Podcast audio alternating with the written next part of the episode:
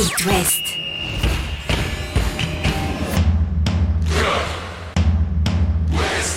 Cop West. Chaque lundi et jeudi à 21h. Simon Rongoat, Catel Lagré. Bonsoir Catel Lagré. Bonsoir Simon Rengoat. On va débriefer le derby ce soir, évidemment, vous l'avez euh, certainement suivi au stade de la Beaujoire avec euh, 28 000 supporters, une belle ambiance, même si on a regretté que la tribune noire soit complètement fermée, que le Royal Zone Cup ne soit pas déplacé, parce que la Ligue refuse toujours clairement de dialoguer sur les fumigènes, sur les déplacements de supporters avec euh, les Ultras. Hélas, il y avait quand même une très belle ambiance euh, dans le parcage rennais avant match et, dans ce stade nantais, 28 000 spectateurs. Et, puis, plus avant match qu'après match. un scénario assez incroyable, inattendu. On va débriefer la victoire du FC Nantes. Ils étaient cuits, rincés, on vous avait dit. Et les Rennais n'ont pas réussi à en profiter. Les conséquences côté Rennais, on écoutera tiens, notamment Florian Maurice, le directeur technique du, du stade Rennais, évoquer ces conséquences à deux journées de la fin. Et puis on va se projeter aussi sur euh, les rencontres de nos autres clubs, Catel Angesco, le Football Club de Lorient et le Stade Et le Brestois. Stade Brestois, des rencontres importantes pour euh, le maintien ce week-end, un déplacement de Lorient à Bordeaux. Angers est maintenu depuis la défaite de saint à Nice. Il ne devait pas faire trop les malins pendant le match parce qu'il y a eu retournement de situation euh, là aussi. Et puis euh, Brest, euh, sans pression aucune, à Monaco. Allez, on est parti. Chaque lundi et jeudi à 21h. C'est Cop West sur It West. Avec ce FC Nantes, incroyable. On savait que ces joueurs-là avaient fait euh, la fête longuement après la victoire en Coupe de France samedi soir. Certains avaient peu ou pas du tout dormi. On a les noms hein, des meneurs. Euh, en l'occurrence, les remplaçants aussi. Et pourtant, les remplaçants ont été à la hauteur. Il y avait seulement 4 joueurs du 11 de départ qui avaient débuté le match en Coupe de France, alignés hier soir face au stade rennais. Et les Nantais se sont montrés euh, infatigables, poussés, galvanisés sans doute par cette victoire. Ouais, en dans de l'euphorie de la victoire, je te l'avais dit. Avec la réussite aussi du moment. Franchement, ce, ce scénario, on va quand même le, le raconter en, en quelques instants. Des, des Nantais qui euh, ont euh, cinq premières minutes difficiles. Le stade rennais euh, est bien entré dans la rencontre. Puis, puis Nantes reprend un peu la, la mesure de, de ce match-là, commence à tirer la langue à la demi-heure de jeu. Rennes mène 1-0 euh, grâce à, à une réalisation de, De Tay et une nouvelle passe décisive de Bourigeau. encore une, pour euh, l'ami Bourrige. Rennes mène 1-0, Nantes est fatigué, euh, on se dit que ça va se terminer comme ça. Et, à ce moment-là, dans la rencontre euh, au stade, je me dis ça peut finir avec deux ou trois buts d'écart, franchement. Sauf que Rennes rate le break. On est à la 43e. Alban Lafont fait un super arrêt devant Terrier. Et ce sont les Nantais qui égalisent juste avant la pause par euh, Koulibaly du genou, de la cuisse. Sur un magnifique centre de Boukari, Ouais. c'est un centre frappe. hein. Je Ouais. pense qu'il l'a vu arriver tellement vite que Koulibaly qu'il n'a pas pu faire n'a autre rien chose que mettre faire. sa Il, cuisse. il a rien pu faire d'autre que marquer. Et là, dans les têtes, tout le monde vrille. Les Nantais se disent, portés par le stade juste avant la mi-temps, on peut aller arracher quelque chose contre Rennes. Et les Rennais se disent, c'est pas vrai. C'est la va bascule. C'est clairement la bascule. C'est une des bascules. Mm. Alors je vais t'en trouver une autre de Ah, bascule. on est en une. deuxième période. Les Nantais reviennent, c'est vrai, galvanisés par euh, euh, ce but avant la pause. On dit que ça fait souvent la différence parce que les Rennais sont rentrés un peu abattus au vestiaire. C'était quelques secondes avant ce, ce but-là. La deuxième bascule, c'est quand même Rennes qui euh, parvient à, à construire quelques actions intéressantes en seconde période. Et il y a ce centre au deuxième poteau qui arrive sur Gaëtan Laborde. Mm. Il met la semelle pour euh, réaliser sa demi-volée. Moi, je vois le ballon toucher le poteau, effleurer le poteau sur le ralenti. J'ai un doute. En tout cas, ça passe euh, à quelques centimètres du, du- du but de la fond. Le but était ouvert. Comment Gaëtan Laborde Ah, peut-il a- rater ça? C'est le, le Laborde il y a deux mois, il marque. hein. Ouais, il, est, il a plus la grinta, il a plus, euh, je sais pas, tout, a disparu chez, chez Gaëtan Laborde. Et je- sur les réseaux sociaux, je me suis délectée parce que forcément les supporters rennais, quand ils sont énervés comme ça, ils sortent des choses. euh, euh, L'un a dit euh, Gaëtan Laborde est devenu euh, Daniel Morera en fait. C'est vrai. Et il je avait- me souviens et de il y avait un petit- Morera. il Comment avait il un avait peu pris de- cher il y avait un peu de Il Daniel n'avait pas marqué Morera. pendant plusieurs mois. hein. Voilà, dans le Laborde d'hier soir, je suis désolée. Ouais, c'est vrai. C'est Mm. vrai qu'il il est un peu en difficulté. Donc là, je vois une deuxième bascule. Oui, c'est vrai. Et puis, euh, le, le héros du peuple Mm. nantais euh, de cette saison La statue. s'est mis en action. On va lui faire une statue Mm. du côté de, de Nantes, c'est clair. Il a été le meilleur joueur euh, de la finale de la. Coupe de France. Il a pris 8 chez nos confrères de l'équipe. Et puis, il a été une nouvelle fois le, le libérateur Nicolas Palois. Incroyable. À, à- à la, à la retombée d'un centre de Ludovic Blas, reprise de volée en mode missile, que Gomis, qui est Il va falloir maintenant, en parler on, aussi, est, hein. on est de plus en plus sûr, très certainement pas le meilleur gardien de l'histoire du Stade Non, Rennais, euh, ne parvient pas. à capter. Nantes mène 2-1 grâce à Nicolas Palois, qui fait se lever tout un peuple dans le stade, qui se rue vers le parcage rennais pour fêter sa victoire et dire ici c'est Nantes.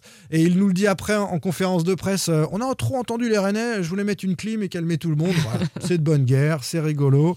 Et Nicolas Palois, on a chanté à sa gloire dans les tribunes de la Beaujoire à la fin du match. Il a sa petite chanson euh, maintenant. Et, et vraiment, on va peut-être faire une statue euh, euh, du côté de Nantes à, à Nicolas Palois. L'arrivée, Nantes gagne 2-1. Euh, l'objectif des Nantais euh, de cette fin de saison, c'était Coupe de France, voire Rennes derrière. Ils ont réussi les deux. Ils sont sur un petit nuage. Écoutez le coach Comboiré. Ben, la folie, quoi. ça continue, euh, ça, ça nous sourit. On fait des matchs de dingue, on donne des émotions exceptionnelles à nos supporters. Il y a une communion de rêve, donc avec, avec des résultats hein, dingues. Donc forcément que on se dit, mais quand est-ce que ça va s'arrêter? Oui, oui, oui, c'est un exploit. Parce qu'il faut, faut, savoir qu'il y a quatre jours à peine donc on gagne, on a fait un peu la fête et je savais que physiquement ça allait être compliqué, mais ça s'est joué en mental et puis surtout euh, on bat une équipe de Rennes qui aujourd'hui nous est supérieure. Donc c'est un grand Rennes qu'on a battu aujourd'hui et il faut féliciter les joueurs parce que ce qu'ils ont fait là aujourd'hui c'est monstrueux.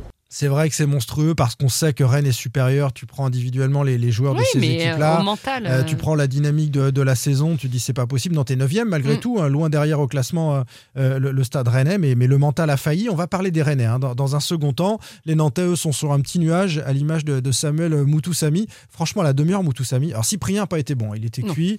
Moutoussami, c'est pareil. Je me suis dit, il a la charrue, il a la charrue, c'est pas possible. Il le dit lui-même. Écoutez-le, à la 75e, j'étais cuit. Franchement, je sais pas, c'est un supplément en ce moment. Euh, on sent toute la ville, tous euh, les supporters qui nous supportent, qui sont euh, derrière nous. Là, moi, à la 80, 75e, j'étais carbo. Et pourtant, j'arrivais à coulisser encore. Donc, non, franchement, on entendait le public. Nous-mêmes, on se, on se motive entre nous. Voilà, on a une cohésion exceptionnelle. Donc, même à 1-0, même à 2-0, on n'est pas mort. Donc on a trouvé ses ressources, on sait que chaque match, on, a ça en tête. Franchement, on est sur un nuage. On va, rester on va essayer de rester là-haut euh, le plus longtemps possible. Hein. Mais ils ont envie de rester sur leur nuage, les Nantais. C'est qu'ils vont à Lyon. Ils vont à Lyon. Mais ils n'ont plus rien à jouer, mais ils vont emmerder tout le monde. Mais ils vont emmerder tout le monde. Lyon est juste à un point de vent. Donc tu peux revenir du Rhône avec la huitième place ce week-end. Et puis Lens, Septième n'est qu'à 4 points. sur la dynamique actuelle. 4 points en deux matchs, ce sera peut-être dur à reprendre. mais enfin, Lyon est prenable en tous les cas. Ce qui est, ce qui est validé, c'est le top 10 pour ah bah Nantes. Et ça, c'est déjà mm. pas mal euh, pour cette équipe nantaise qui, on va le rappeler comme on l'a fait 10 000 fois, était au bord de la mm. relégation euh, il y a de cela une petite année. Donc c'est quand même une sacrée saison que font euh, les Canaries. On va terminer cette actu nantaise avec le gros regret du soir, cette polémique sur euh, les supporters niçois qui, à l'occasion du match face à l'AS Saint-Etienne, remporté 4-2, euh, se sont mal comportés en tribune, euh, qu'ils aient fait 8 minutes la tête et le silence vis-à-vis -vis de leurs joueurs parce qu'ils ont perdu la finale. Bon, ça ne nous regarde pas. Mais derrière, des chants anti-Emiliano Sala ont été euh, proférés. On a détourné la chanson euh, hommage à Emiliano Sala en, se moquant d'Emiliano de, Sala, en disant qu'il s'était noyé, etc. Donc c'est c'est pas terrible.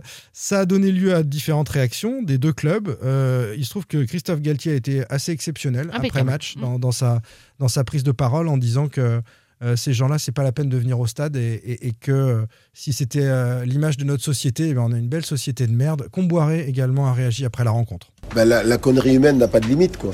Puis moi, je suis scandalisé. Ces mecs-là, ils ont rien à foutre dans un stade. On aurait ça comme supporter, il faudrait les bannir. Vraiment, les bannir dans du stade. C'est des gens qui ne doivent plus avoir leur place dans un stade. Il est parti, notre Emiliano. j'ai de la peine pour, pour la famille d'Emiliano. Je savais que les, parfois les supporters pouvaient être violents, pouvaient être cons, mais là, c'est vraiment des, des, des, ânes. Il n'y a pas de mots pour, euh, pour décrire la connerie de ces gens.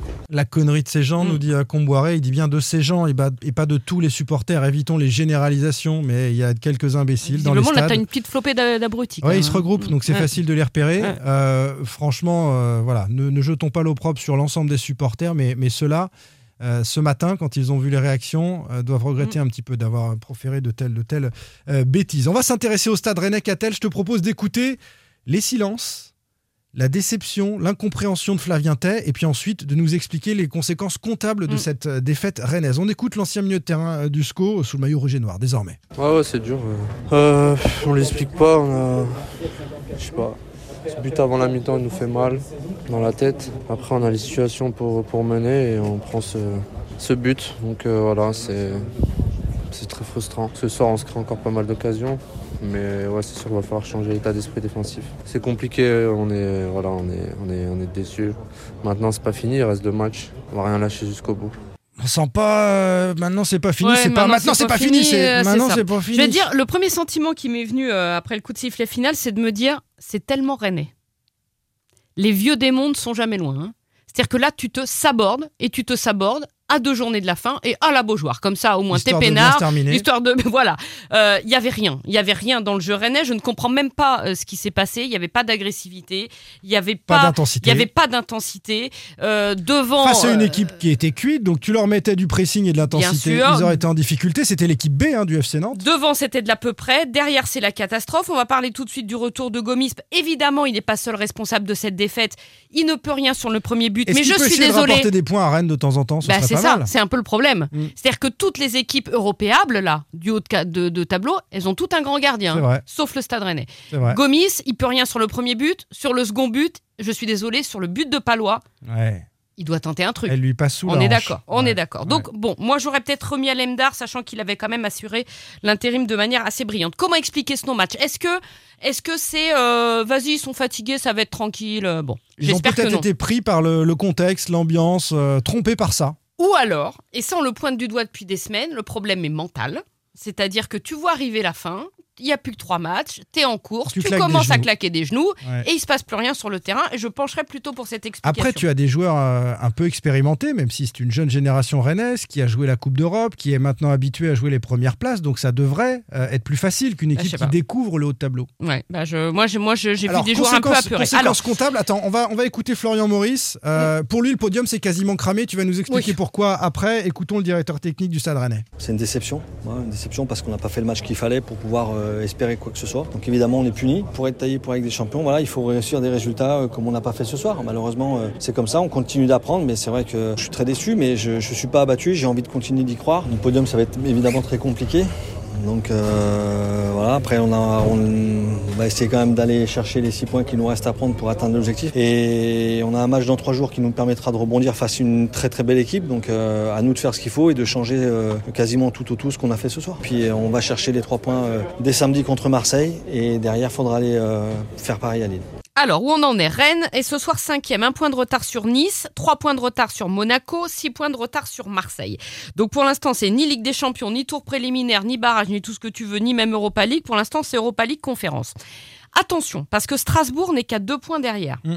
Lance à quatre points, et sur la dynamique du moment, je vois bien les Strasbourgeois euh, capables de prendre cette cinquième place. et Strasbourg Rennes qui finit à Marseille. C'est Marseille-Strasbourg le oui, dernier le match. dernier match. Et, Donc, et- euh, et Rennes se retrouvait sixième à la place du con. Alors, les calendriers euh, des deux dernières journées, ce samedi, Monaco-Brest, Nice-Lille, Rennes-Marseille, Strasbourg-Clermont. Mhm.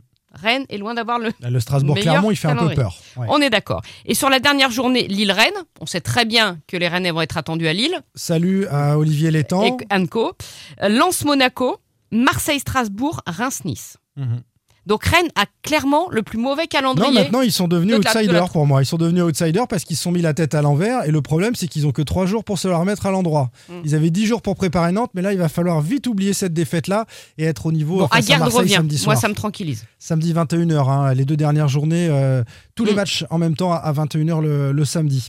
Euh, on termine avec nos autres clubs. Catel. Alors, les Angevins se déplacent à Metz samedi, ils peuvent y aller tranquillou. Ils sont officiellement maintenus depuis la défaite de saint à Nice. et ça, c'est pas une bonne nouvelle. Ils se déplacent où les Angevins?